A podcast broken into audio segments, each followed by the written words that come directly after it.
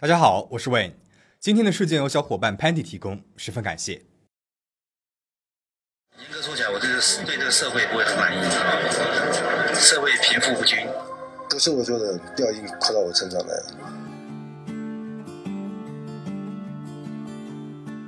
一九九零年十二月十八日晚上十点，吴东亮回到了位于台北市天母中城路的住处。几个壮汉忽然从暗处冲了出来，在家门口把他给强行掳走。吴东亮呢是星光集团的少东，他的父亲吴火师创立的星光集团是台湾五大财团之一，在上世纪九十年代资产总额就达到了两千多亿。吴东亮的住处门禁森严，绑匪居然能够一击得手，可见这计划是非常的周详啊。凌晨，一通电话打进了吴家，绑匪索要赎金一亿新台币。一亿元在当时的台湾可以说是一个天文数字，但是对家大业大的星光吴家来说却并非难以负担。看来绑匪呢就是为了求财而来的，并且很清楚吴东亮的身家。吴家人立刻报了警。不久之后，绑匪再次打电话过来，要求先付五百万元的赎金，并且要求吴东亮的妻子彭雪芬亲自开车送钱。绑匪向彭雪芬许诺，只要她甩开警察，交了赎金，一定会保证吴东亮的安全，否则她的丈夫可就性命堪忧了。为了丈夫的安危，彭雪芬力排众议，将家中监听的警察全部赶了出去，并且直接打电话给当时的警政署长，要求埋伏在吴家四周的暗哨立刻撤离。第二天晚上，彭雪芬带着五百万现金，独自驾车去交赎金。刚刚出车库，他就发现了警方的侦讯车。彭雪芬把车子开过去，然后猛地倒车撞向了警车，想阻止警车尾随，但是警方还是远远地跟上了他。彭雪芬跟绑匪通着电话，按照电话里面的指示，开上了中山高速公路后一路南行，一直开到了八十六点五公里左右。高速公路上方出现了一个落差四五层楼高的高架桥，彭雪芬按照绑匪的要求靠边停车。一个吊篮从高架桥上顺了下来，彭雪芬把五百万现金和一部手机放到了吊篮里，吊篮又被迅速的拉了上去。跟踪的警察冲了上来，却发现根本就没有办法上到高架桥上，别说抓人了，连绑匪长什么样子都没有看清楚。最后也只能够悻悻地站在原地，看着绑匪拿到钱之后扬长而去。这五百万呢，其实是为了试探吴家的配合度。意识到彭雪芬确实有交钱赎人的诚意，绑匪在第三天早上安排交付剩下的九千五百万。这次警方呢派了私家车尾随，结果中途彭雪芬接到了绑匪的电话，对方说他们知道有警察在跟踪，这次交款取消。绑匪还警告彭雪芬，如果下次还有警察跟来，那就等着给吴东亮收尸吧。警方自以为与彭雪芬的车子保持了距离，不会被发现。他们却不知道，绑匪在制高点用望远镜把情况看得清清楚楚。当天下午，彭雪峰又接到了绑匪的电话，他按照指示独自驾车在台北市内绕圈子，警方的车辆呢也远远地跟着他一块绕，从白天绕到了黑夜，从市区绕到了山区。来到山区之后，因为信号不好，警方跟指挥中心也失去了联络，只能够像无头苍蝇一样的跟着彭雪峰的车子。跟了六个多小时之后，最后绑匪还是取消了行动，警方被耍得团团转，气得破口大骂。没想到当天晚上十一点多，吴家外蹲点的警察撤哨之后，彭雪芬又接到了绑匪的电话。他按照指示，在台湾大学的一间电话亭里面找到了一把钥匙，再到台北市中泰宾馆的游泳池，用钥匙打开了一个保管箱，保管箱里面有三个大袋子。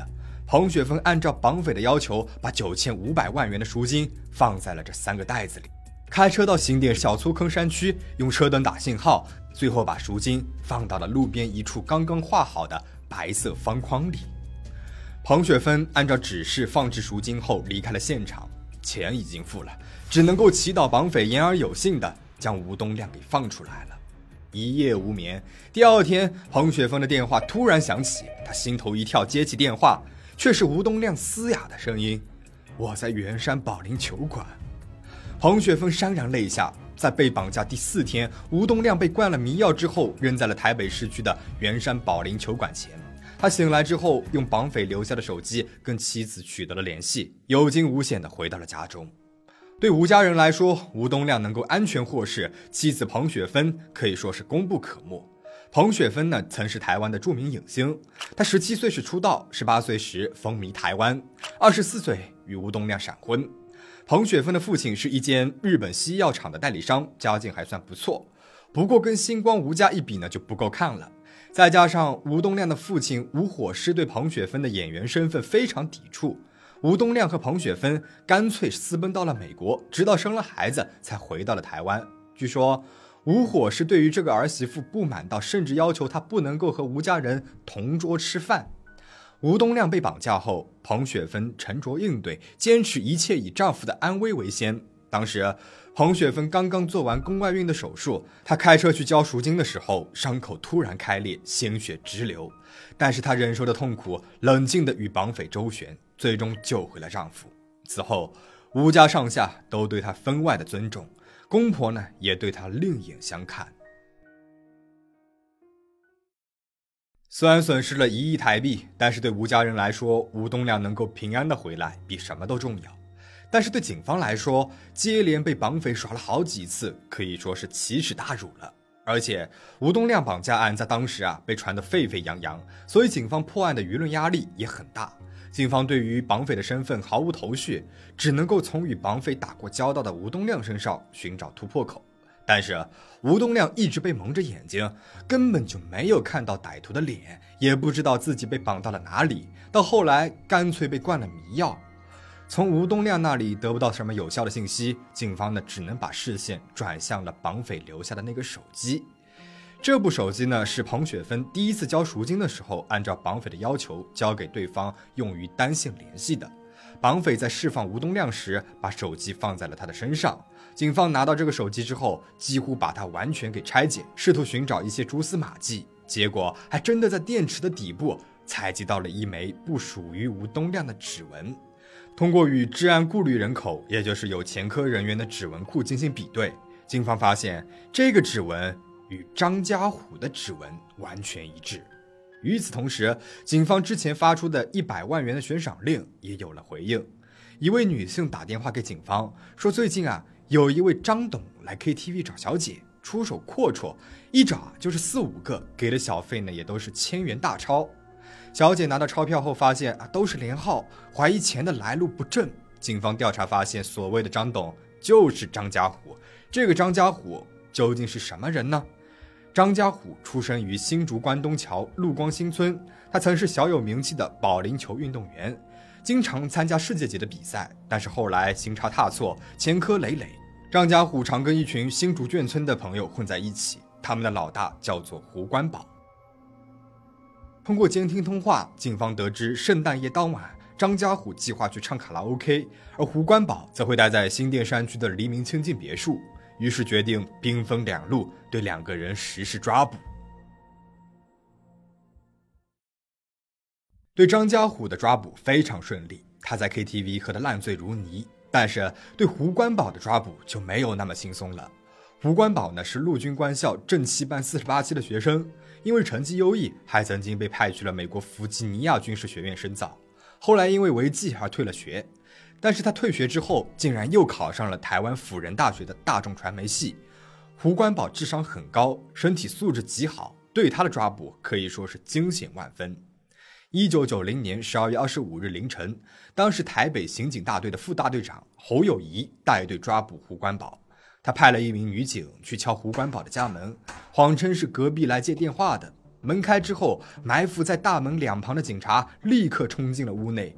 胡关宝被警方用手枪抵住了头部，他反应极快，反手把手枪抢了过来。警察立刻抱住了胡关宝，紧紧地抓住了胡关宝持枪的那只手。两个人扭打倒地后，胡关宝压在了警察的身上。侯友谊见状，赶紧压住胡关宝。胡关宝试图开枪，还好手枪有保险，没能够得逞。侯友谊用枪柄猛敲胡关宝，又抄起了电风扇砸了下去。电风扇应声断裂，侯友谊感觉身下的胡关宝一动不动，觉得有点不太对劲，这才发现胡关宝在尝试闷死自己，避免被抓。还好被发现的及时，警方在胡关宝的住处找到了九千多万的现金。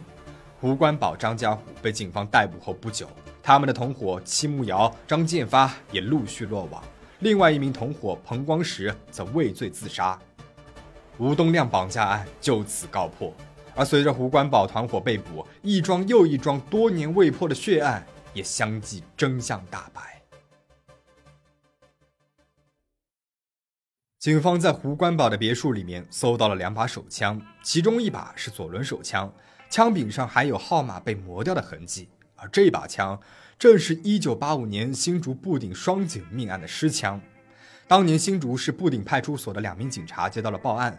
出警后却遭到埋伏，被卡宾枪射杀，配枪呢也被抢走了。杀害两名警察的卡宾枪又牵扯出来了1983年的屏东丰港失枪案。当时屏东县丰港派出所只有两名警察，每到晚上干脆就把铁门拉下来，在里面睡觉。丰港派出所的枪柜在值班台的后方设有警铃，结果有一天晚上电线被剪断，枪柜被搬到后院破坏，两把卡宾枪失窃。一个多月之后，有歹徒持卡宾枪抢劫了华南银行和平东路分行。